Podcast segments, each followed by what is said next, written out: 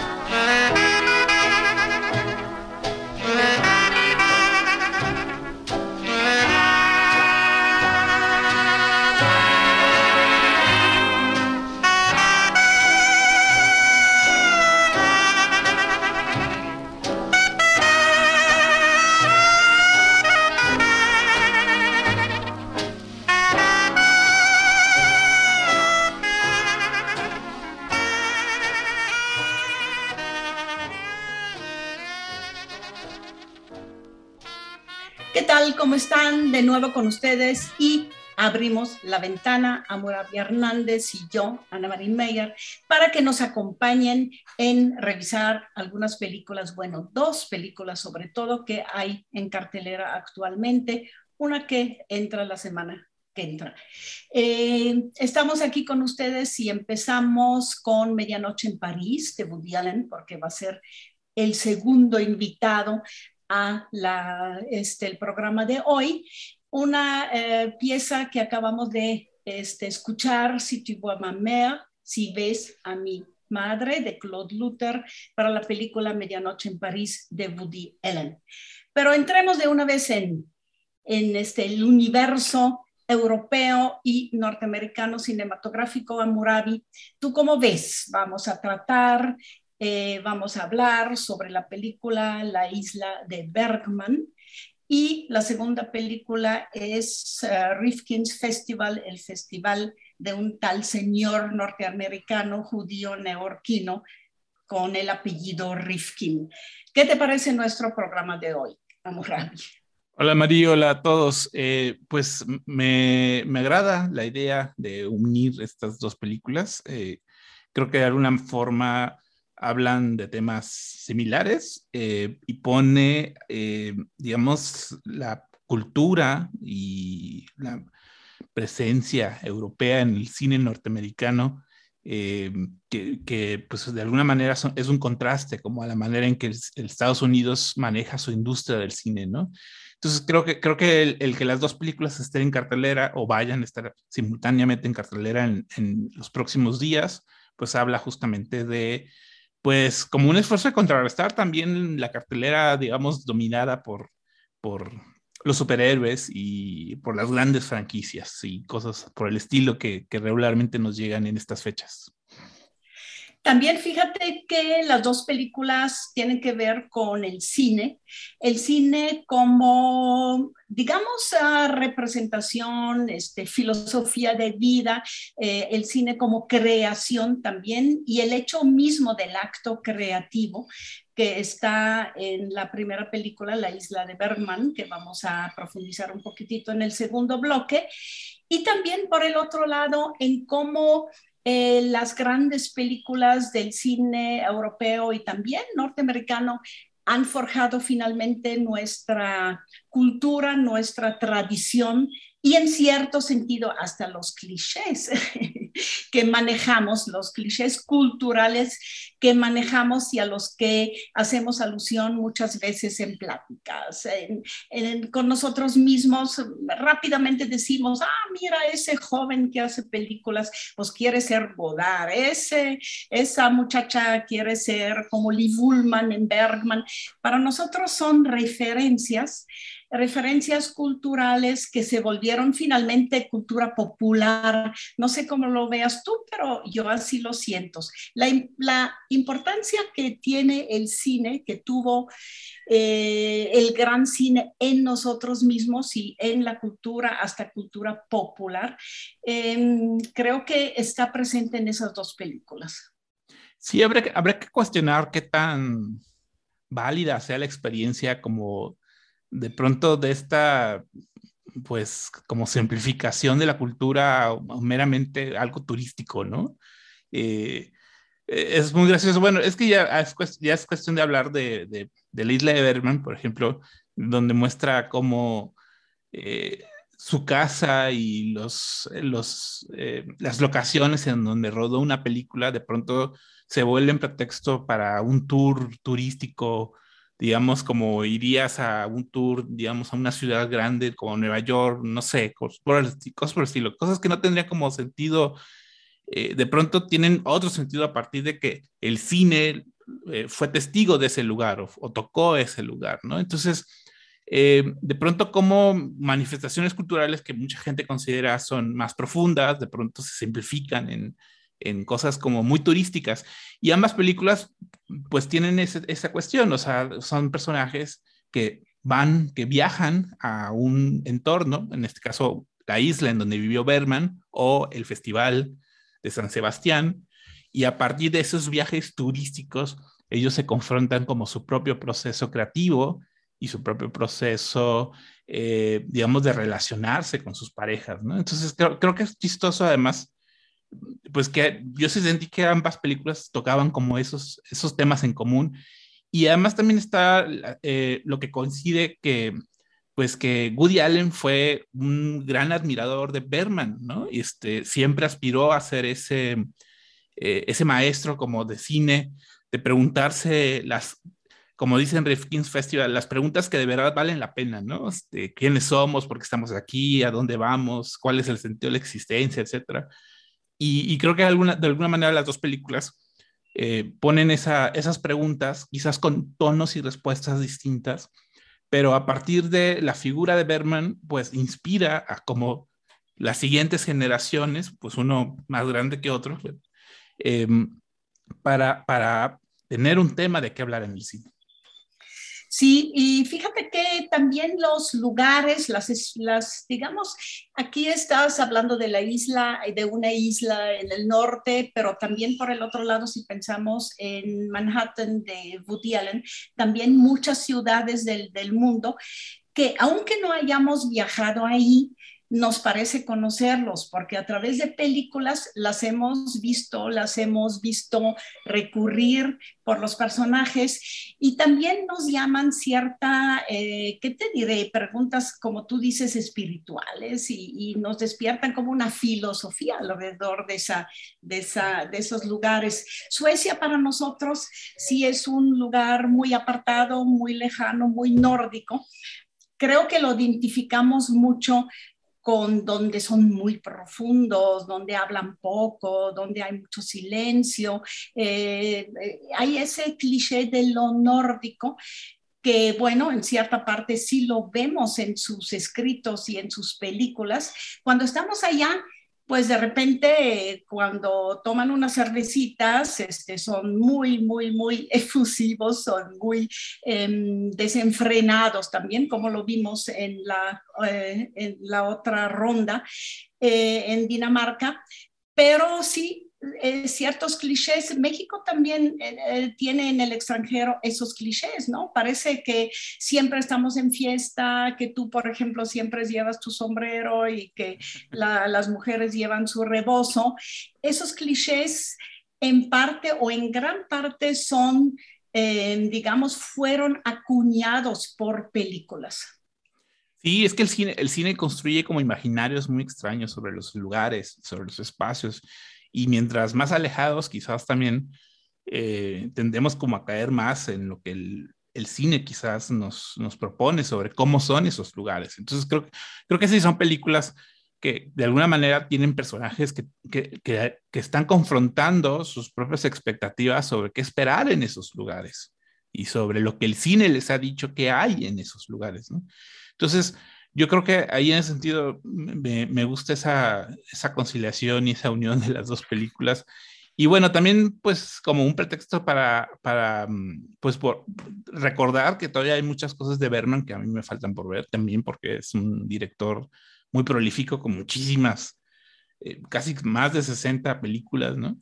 Entonces, igual Woody Allen también, que es un tipo que pues ha filmado muchísimo, ha filmado una película al año eh, con él, pues sí, he visto más de él, pero eh, pues son, son directores que de esa, digamos, ese ímpetu por estar creando y por estar filmando, pues ponerse al corriente de lo que están, de lo que están publicando, pues también se vuelve como un desafío, ¿no? A mí me parece que los dos hombres también, tanto Bergman como Woody Allen, comparten con nosotros su manera de ver la vida, su manera de verse como hombres en la pareja, con los demás y con los eternos este, cuestionamientos existenciales y metafísicos, ¿no? También lo hacen de manera totalmente diferente, creo yo, pero sí eh, de, de una manera que se dirige mucho al espectador. Hacen películas para compartir eso con el espectador, no son los autores en su torre de marfil, sino que lo hacen para compartirlo con nosotros directamente y frente a nosotros. No sé si lo veas así también. Bueno, pero Berman sí tenía su torre de marfil, ese estudio y esa casa que tenía, que tenía una colección de más de mil películas en VHS, algunas supuestamente de dudosa calidad, ¿no? Eh, porque le gustaba de todo, le gustaba también las comedias de Estados Unidos, etcétera. Eh, yo, eso, quizás ahí en ese sentido, yo quisiera ir a la isla de Berman, ¿no? Para ver una, como un, digamos, también en, el sentido de, de, pues, de mi trabajo como bibliotecario, de, de, ver qué es lo que tenía coleccionado, ¿no? Este, eh, de pronto asomarse a eso es, es, muy curioso.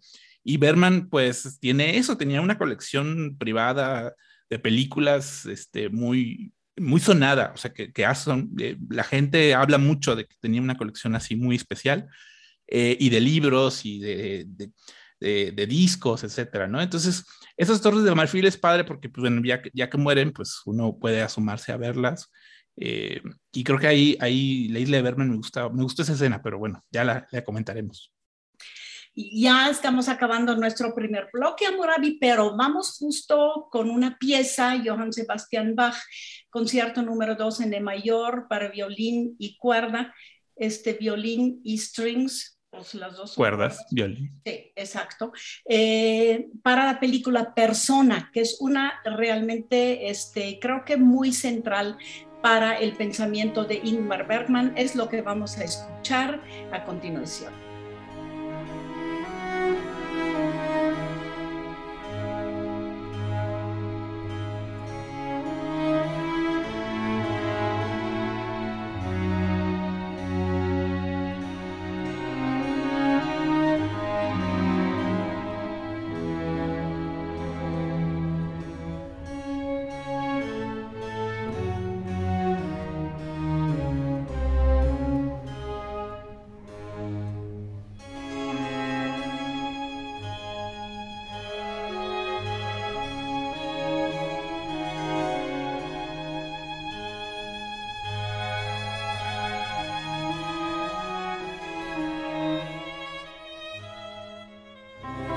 Seguimos hablando de cine en la ventana indiscreta.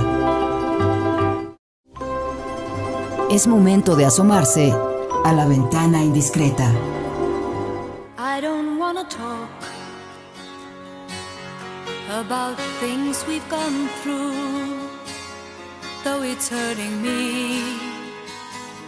Now it's history. I played all and that's what you've done too.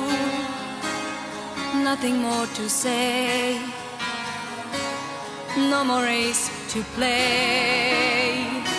The winner takes it all. The loser standing small beside the victory.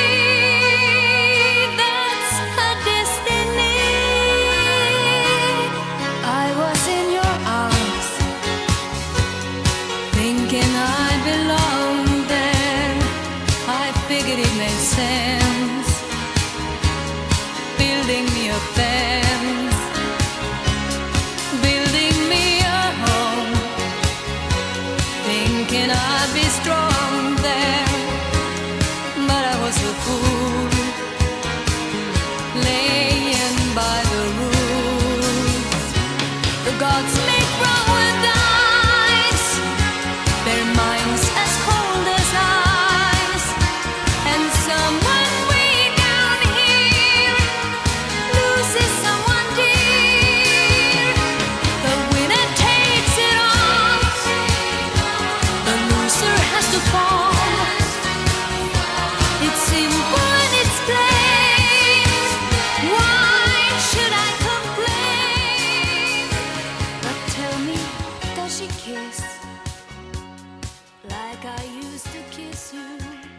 Regresamos con ustedes con una, ya la reconocieron, eh, melodía de ABBA para la película La isla de Bergman y The Winner Takes It All.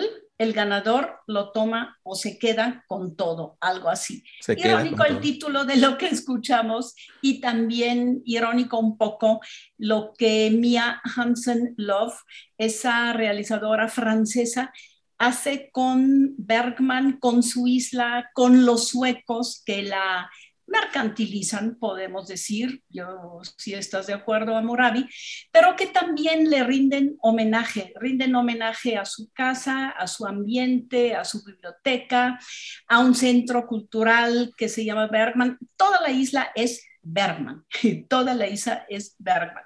Y toda la película de Mia Hansen Love juega también alrededor de Bergman.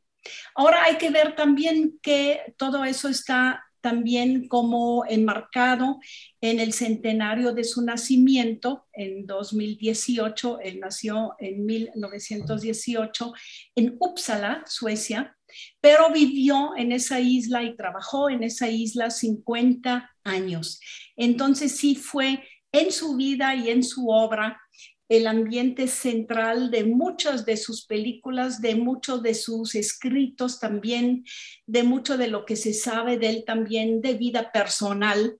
En la película incluso se tematiza que tuvo cinco esposas y este nuevo, nueve hijos y también es uno de los, diríamos, un, uno de los temas, creo, que le interesó a Mia Hansen Love. Hay que decir que alrededor de la obra de Bergman y Bergman, él mismo hizo un documental en 1979 que se llama Faro Document. Far, Faro, eh, escrito en, sueca, en sueco, parece que sí significa faro. Y um, entonces el, el, los documentos, este, ese, ese documental no lo, no lo conocemos, ni Amoravi ni yo, pero sí tendría muchas ganas de, buscarlo y de verlo. Después también en el 2006, Mari Neyeröth uh, este, hizo un documental Bergman's Island. Él todavía vivía, él murió en 2007. Y eh, ya a raíz del 2018, el centenario de su nacimiento, se hicieron dos documentales.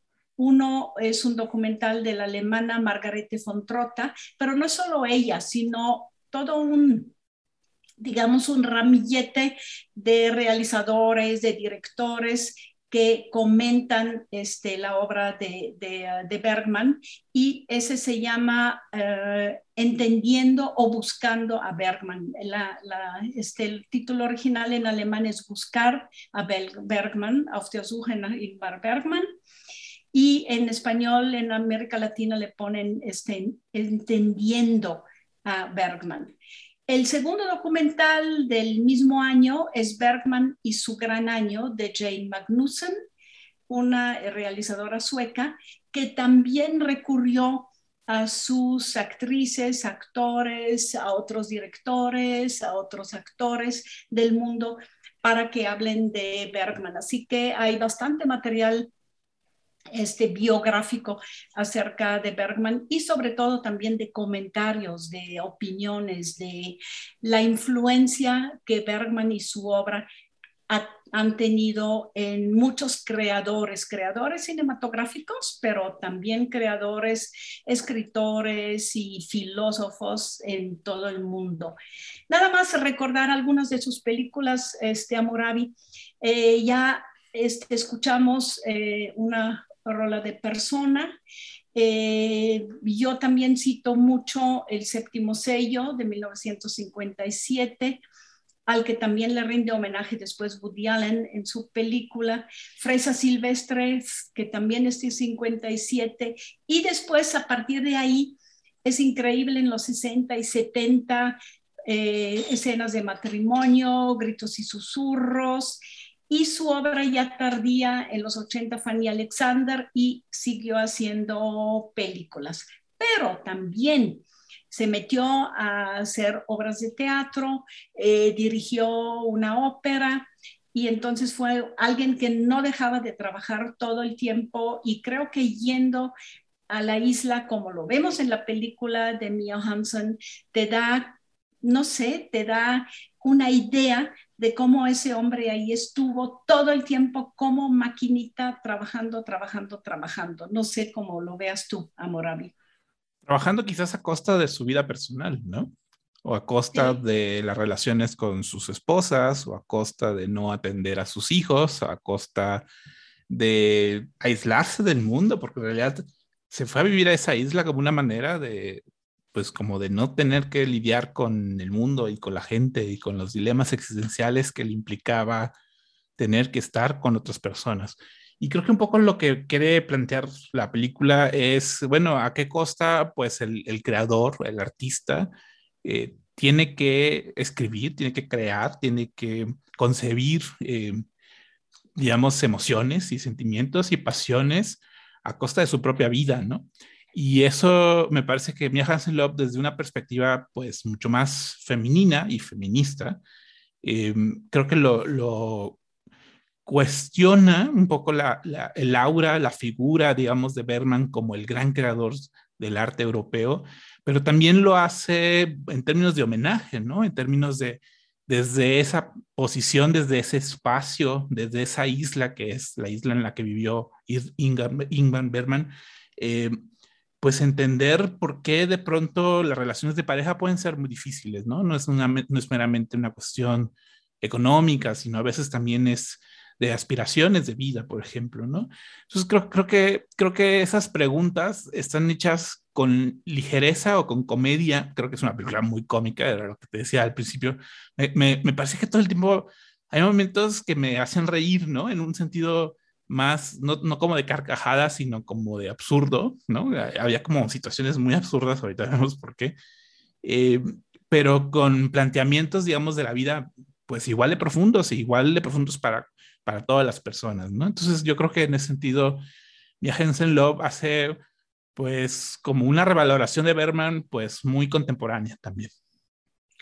La película empieza con el viaje de una pareja, él es un poco mayor que ella, eh, están en un coche, están como casi, casi perdidos buscando ahí en sus mapas cómo llegar, están en busca de la isla, tienen que tomar un ferry, siempre el atravesar este, algo de agua, obviamente es importante en una película, y llegan finalmente a su casa y lo interesante es que la administradora de un centro cultural y también de la casa de Bergman, luego, luego les enseña también los lugares y les dice, aquí en ese lugar, en esa recámara, Bergman realizó, Bergman rodó eh, escenas de un matrimonio y luego agrega con una sonrisa pícara es una película que causó, motivó muchos divorcios en todo el mundo.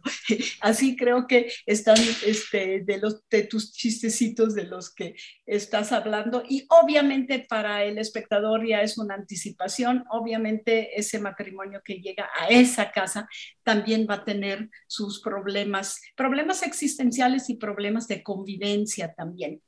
Ella incluso se muda ahí a un molino que hay en la misma en el mismo espacio, en el jardín, ella se queda, él se queda en, ese, en esa recámara matrimonial de escenas de matrimonio a escribir sus guiones de las nuevas películas y mientras él también se dedica a atender el centro cultural porque lo, lo invitaron a una retrospectiva de sus películas, ella trata de escribir su guion.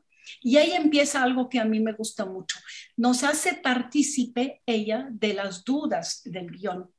Le empieza a contar también a su esposo porque no sabe bien qué hacer con su personaje. Nada más lo único que sabe bien es que el personaje central, una tal Amy norteamericana, es una mujer que busca, este, persigue toda la vida el único amor verdadero que ha tenido, que fue en la adolescencia. No se le realizó convivir con él, lo vuelve a encontrar, lo vuelve a perder y lo sigue buscando durante toda la película. Y mientras vemos cómo se cómo sería la, futura película de esa Cris que llega a esa isla, también vemos todas las dudas que la misma Cris tiene con su propio matrimonio y sobre todo también con una hija que ha dejado atrás para ir a ese como retiro creativo. Es muy gracioso. Bueno, sí, es que a mí me parece muy graciosa la idea de que ellos están, o sea, se quedan a dormir en la cama en donde filmaron escenas de un matrimonio, como si fuera una especie de, pues como de momento ominoso, ¿no? O sea, como decir, este, es, esa cama no la puedes tocar porque te puede contagiar de esas crisis existenciales. Puedes tener pesadillas incluso. De hecho, al principio cuando vemos eh, las, las, películas de ellos, eh, o bueno, segmentos de las películas que supuestamente ellos filmaron, pareciera que, están, pareciera que están teniendo pesadillas, que están teniendo sueños. Y hasta después el montaje te revela que en realidad era una película que estaban viendo, ¿no? Entonces esa, esa idea de la ensoñación eh, como una anticipación de lo que puede pasar, del, del, desastre que puede pasar después de eso. Creo que, creo que también está eh, en, aquí en, en la isla de Berman como una manera de cómo a partir de los sueños, de las narrativas, del cine como sueño y del sueño como cine, eh, uno, uno empieza como a preguntarse las cosas en relación a su vida, ¿no? Eh, me gusta mucho justamente eso que comentas de la historia dentro de una historia, es decir, simplemente como hacia la mitad de la película vemos que empieza una nueva historia, después sabemos que es una película que está anticipando crear esta persona, crear este personaje, eh, pero que en, ese paralelismo que hay entre la historia de la chica, la historia de la guionista, con la historia de de, de, la, de, la, película que está filmando, que además es una, la protagonista también es una cineasta que está esperando filmar eh, a partir de ese viaje, ¿no? Eh, esos paralelismos, pues también habla como de la relación que tiene eh, tu, persona, como tu vida, con la obra que creas, ¿no? O sea, siempre hay, una, hay un cuestionamiento sobre qué tanto una obra está vinculada con la vida de la persona que la creó. Y, y creo que, creo que Mia Hansen lo hace como pues varios cuestionamientos sobre eso, ¿no? No, en un sentido autobiográfico de confesión o de, o digamos como de, como de autobiografía, sino más bien en un sentido de cómo, cómo la creación te afecta a ti también como persona y, tiene consecuencias, secuelas emocionales en ti como persona. Y creo que por ahí Leslie Berman pues, eh, pues cree, quiere como, como abrir los ojos en ese sentido.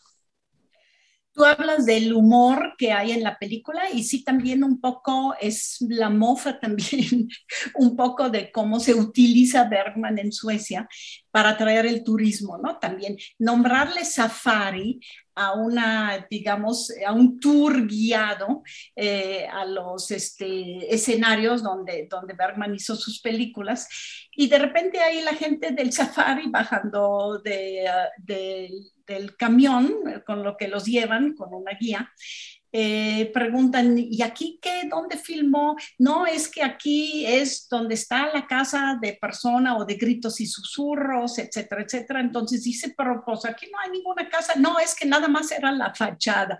Entonces también esa manera de que la gente no cinéfila, si o simplemente se va detrás del nombre, del apellido, del personaje, pues le están tomando el pelo, ¿no? También que en eso de llamarle safari, porque en el safari buscas a los animales salvajes y el, pues a lo mejor con sus fresas salvajes también Bergman era una especie de animal salvaje en el país.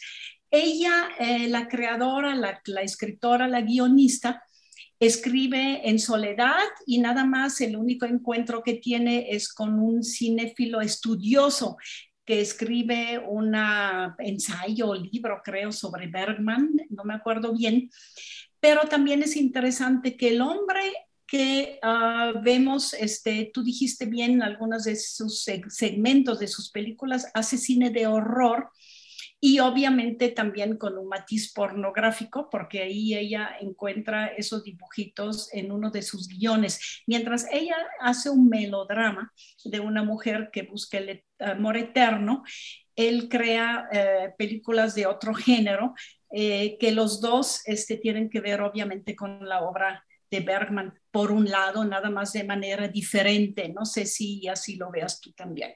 Sí, yo, yo, yo a mí me parece una genialidad. No sé si sea cierto eso o no. Tengo esa duda sobre si existirá en la vida real o no. El Berman Safari.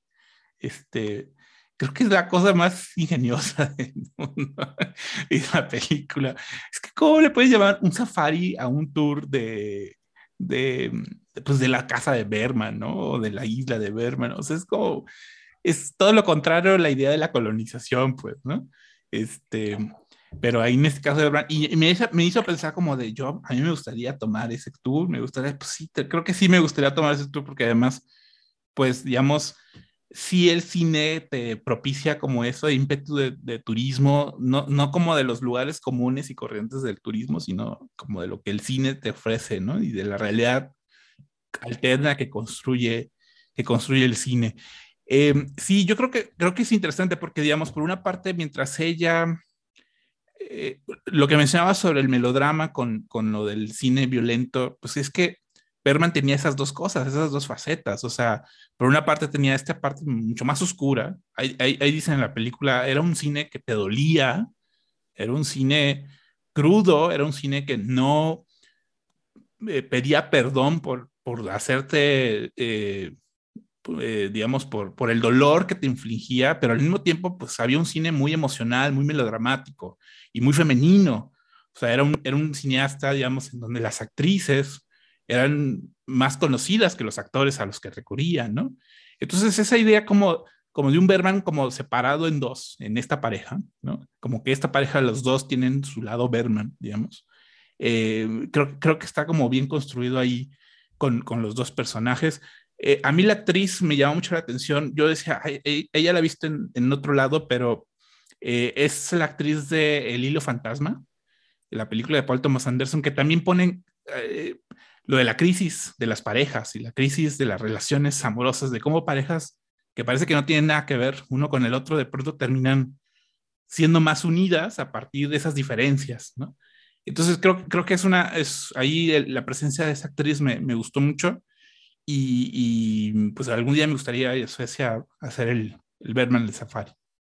Algún día vamos a, a, Suecia a hacer el Bergman Safari y también quiero encontrarme con Tim Roth, que hace el papel del guionista realizador, que me gusta mucho como actor, ¿no? Es muy, muy bueno.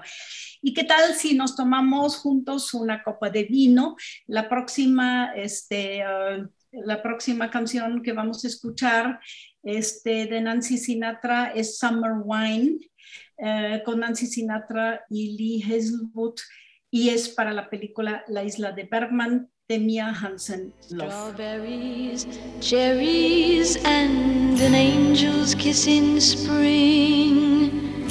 My summer wine is really made from all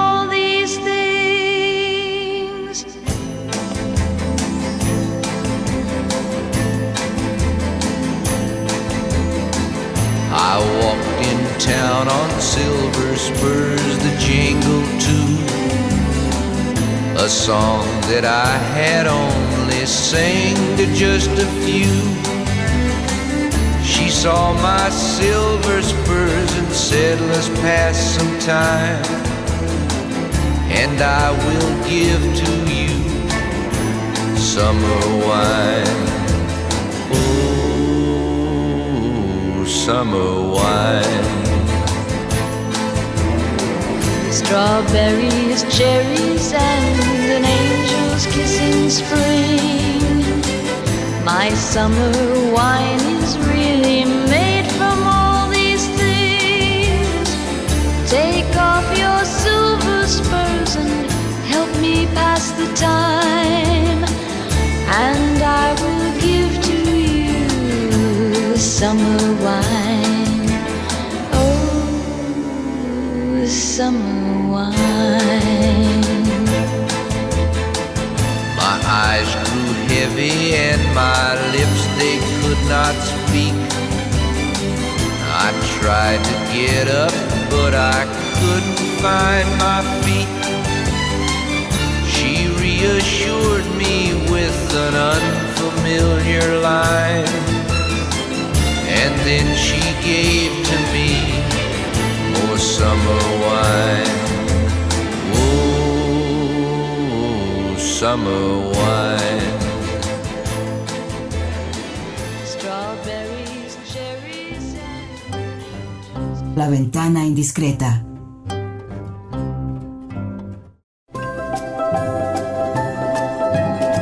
La ventana indiscreta.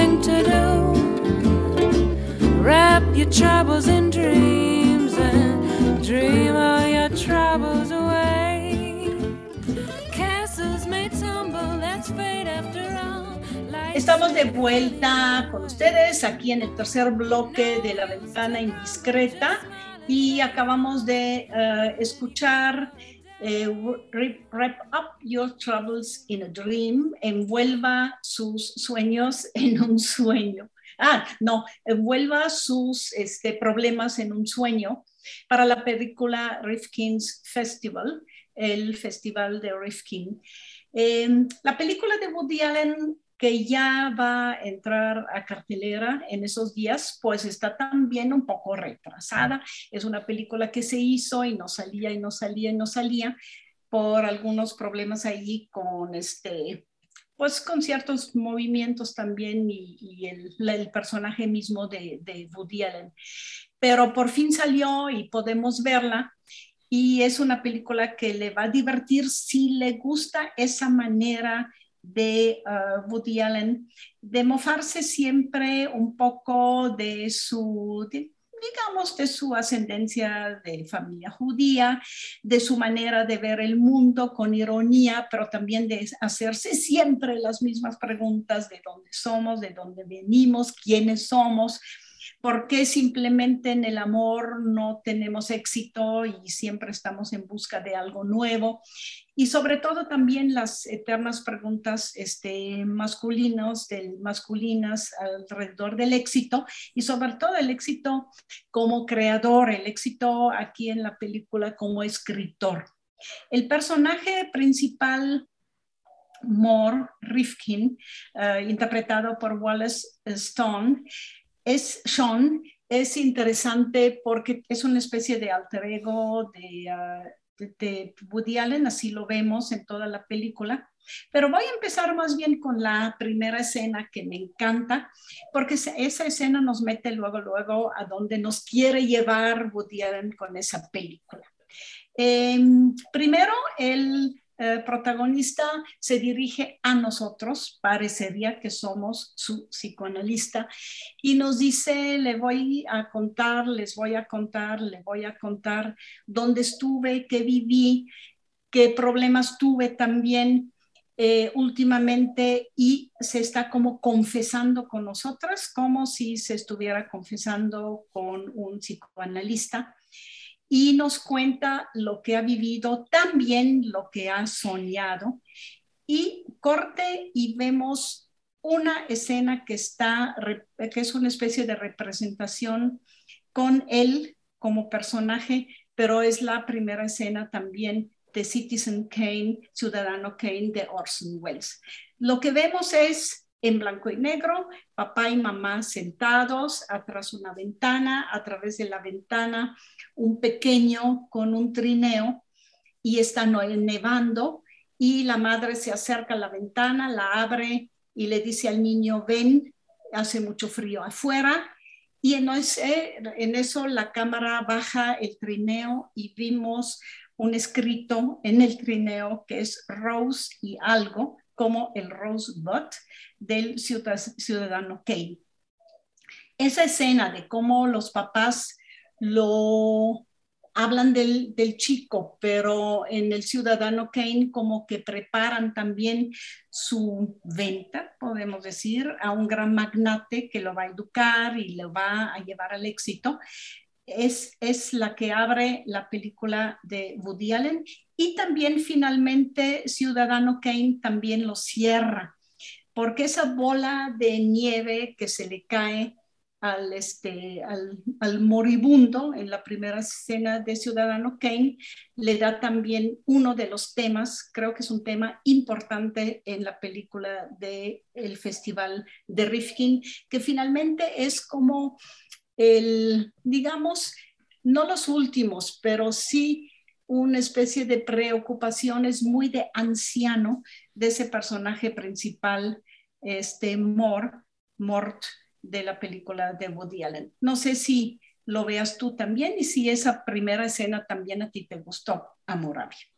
Esa es una escena que, que toma de manera bastante literal al ciudadano Kane. O sea, de hecho, ese plano en donde están los padres y el niño jugando en la parte de atrás, pues es un plano muy literal del ciudadano Kane también, ¿no? Eh, y, lo vemos a lo largo de la película como una serie de, de homenaje al cine clásico, el cine con el que se formó el mismo Woody Allen de niño, de adolescente, eh, y que de alguna manera lo inspira a seguir creando.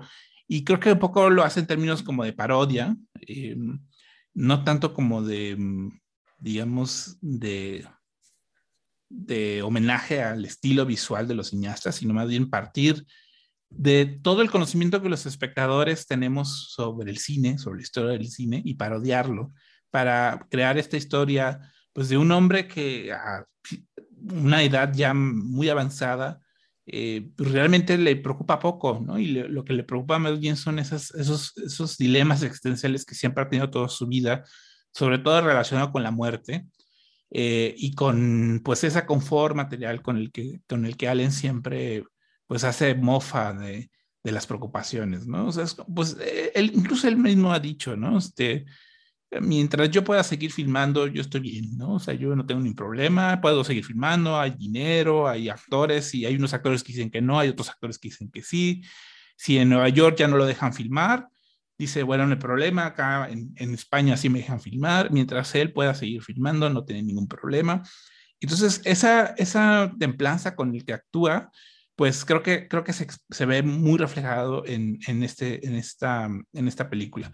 Habrá que recordar que, que pues, Woody Allen siempre ha sido muy neoyorquino, eh, siempre ha dicho que no le gusta salir de su casa, que no le gusta estar fuera de Nueva York, ni siquiera de Estados Unidos, sino fuera de Nueva York más de una semana, ¿no? O sea, odia estar fuera, odia estar viajando. Eh, y de unos años para acá ha, encontrado proyectos en Europa, que en Europa lo siguen mucho, lo estiman mucho, y ha hecho películas como Match Point, como Big Cristina Barcelona, como De Roma con Amor, como Medianoche en París, que es de la música que ponemos el día de hoy. Y esos, esos pasajes por las ciudades europeas, eh, pues le ha ofrecido como una visión quizás sí turística de Europa, pues como de las ciudades europeas, pero, pero sí como a partir de esos viajes los personajes se ponen en crisis y en dilema acerca de sus propias vidas, de sus relaciones, de sus familias, de su propio trabajo creativo. Y, y digamos, eh, renueva, digo, creo que muchas películas de Woody Allen se parecen eh, mucho, este, tienen como el mismo tipo de arquetipos, como el mismo tipo de situaciones y el mismo tipo de humor, pero luego ver de pronto caminar a los personajes y ver toda la arquitectura, por ejemplo, de San Sebastián, en este caso de San Sebastián, España, pues al menos hay ese atractivo, ¿no? Y además con la fotografía de Victorio Storaro, que estuvo aquí en Guadalajara hace unos años, pues creo que, creo que ese atractivo de ver la ciudad me pareció, me gustó. Eso sí me gustó en la película. Hay mucho que a mí personalmente me gustó. Me, me, gusta mucho en Woody Allen esa insistencia de decir, hablo de mi punto. Hablo de mí, pero comparto mis dudas con ustedes y comparto también con ustedes esa manera de, de, de ver la vida con humor, con ironía. Eh, no es que no la tome en serio, sí la tomo en serio y la vivo e incluso por eso necesito de un psicoanalista al que le cuento mis historias y a ustedes los agarro como si fueran mis psicoanalistas, mi, mis espectadores de siempre les enseño en el fondo la misma película, pero en otro ambiente y con otros personajes y quizás también con otros actores, ¿no? También eso es un poco lo que, lo que él hace y a mí esa, esa manera de compartir con nosotros, bueno, yo me divierto muchísimo, me gusta y no solo me parece una copia de otras películas, sino que él sí en cada película también encuentra algo nuevo. Aquí lo que encontró también nuevo es un poco mofarse de los festivales de cine y de un personaje que se dice amante del cine y maestro del gran cine del mundo, porque lo que nos comparte son en el fondo puros clichés. Esos clichés de las películas son justo de cada película que él nombra escenas centrales que todos los maestros de cine utilizamos y que todos los alumnos del cine reconocen, que es, por ejemplo, eh, cerrar y abrir con Orson Welles y el ciudadano Kane, también al hablar de la muerte, recurrir a Bergman, el séptimo sello, cuando Bergman este, puso ahí a la muerte jugar al ajedrez con un caballero de la Edad Media. Aquí eh, la muerte además la presenta Woody Allen como Christopher Waltz, aquel extraño, interesantísimo actor austriaco que siempre hace de malo en las películas y aquí es, es una muerte, una muerte que finalmente dice, no, no, no, usted no está preparado para la muerte y se aleja del tablero de ajedrez. Sin aliento de Godard es la escena en la cama con los dos jóvenes y cómo se cubren con, las, este, eh, con el edredón.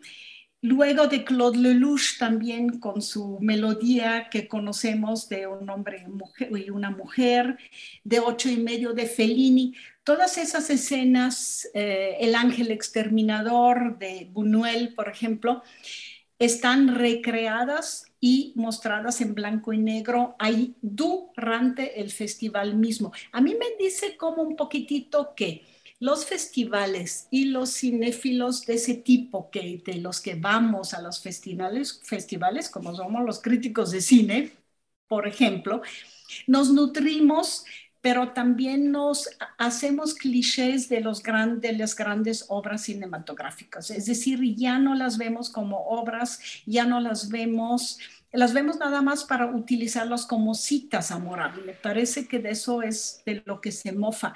Decir Siempre que le preguntan sobre su próxima novela, él dice, yo fui maestro de grandes obras cinematográficas, yo fui, yo fui, yo fui. Todo eso que con la creación misma de una obra no tiene nada que ver, sino que es nutrirse del éxito de otros y de clichés de películas conocidas. Bueno, ese personaje petulante siempre está en sus películas, ¿no? Creo que la más conocida es esta de Woody Allen, esta de Annie Hall, donde están en la fila del cine y hay un hombre diciendo, sí, yo, yo soy el experto en McLuhan y yo sé que bla, bla, bla, bla, bla, ¿no? Y hace este chiste, este gag en donde saca al McLuhan de verdad, le dice, usted no conoce nada de mi obra, etcétera. Obviamente, pues él se burla pues como de este ambiente snob, ¿no? Cultural, intelectual de Nueva York y obviamente pues llevado a Europa pues da para mucho burlarse de esa, eh, eh, pues como de ese perfil, digamos, de académico, intelectual, crítico, que nada más habla sobre lo mucho que sabe, ¿no? Eh, pero me llama la atención, a mí lo que me llama la atención, aparte también de la isla de Berman, cómo eh, este cine europeo que siempre, como tú dices, que siempre ha sido como profundo, intelectual, etcétera, de pronto se vuelve muy reconocible a nivel cultural, o sea, a nivel popular, pues, ¿no? O sea, la, la escena de la muerte jugando ajedrez, pues ha, se ha sido referenciado en un montón de veces y es, es, muy reconocible, incluso si no has visto la película o incluso si no le entiendes a la película. Pero la, la imagen como tal eh, es, icónica en ese sentido. Y creo que, creo que Woody Allen lo que busca hacer es como eh, partir como de eso que pues la gente ubica aunque no entienda, pero que reconoce aunque no conozca, digamos. Y sobre eso, pues, digamos, plantear esta historia como de un hombre que tiene esta crisis existencial, sobre todo también a partir de que su pareja, pues de la sospecha de que su pareja les infiel. ¿no? Eh, The Skins Festival, pues yo, a mi gusto sí creo que es este, pues una continuación, una derivación de muchas de sus demás películas, sobre todo, por ejemplo, de Un Día en Nueva York. Creo que se parecen mucho, son muy similares a nivel narrativo. Eh, y creo que más bien si vas a verla es porque quieres ver cómo ese entorno eh, de los actores y de los espacios y las locaciones, ¿no? Hoy entonces dedicamos el programa a Bergman y a Woody Allen, bueno, perdón, a Bergman no, a Mia Hansen Love y su película La isla de Bergman y al universo de Woody Allen que se nutre mucho también del cine como vuelto icónico, este, eh, digamos, universal y lugar también turístico, turístico a nivel metafórico para el espectador de cine que va a ver lo que siempre quiere ver y también la gente que quiere viajar para visitar algo así como Manhattan, la ciudad de Woody Allen, o la isla de, de Bergman en Suecia. Para hoy nos despedimos de, de, ustedes. Esperemos que ustedes puedan ver la isla de Bergman y también Rifkin's Festival de Woody Allen, que también se divierta y le gusten las dos películas. Las dos películas nos dan mucho de qué pensar, de qué reflexionar, de qué divertirnos y nos veremos con ustedes dentro de una semana. Los dejamos con algo típico de Woody Allen de la película Medianoche en París, bistropada de Stefan Rembel para la película Medianoche en París de Woody Allen. Hasta luego.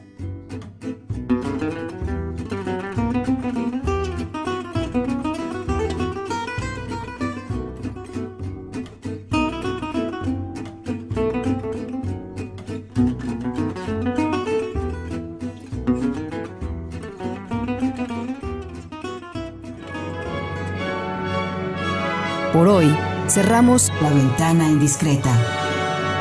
Nos escuchamos la próxima semana.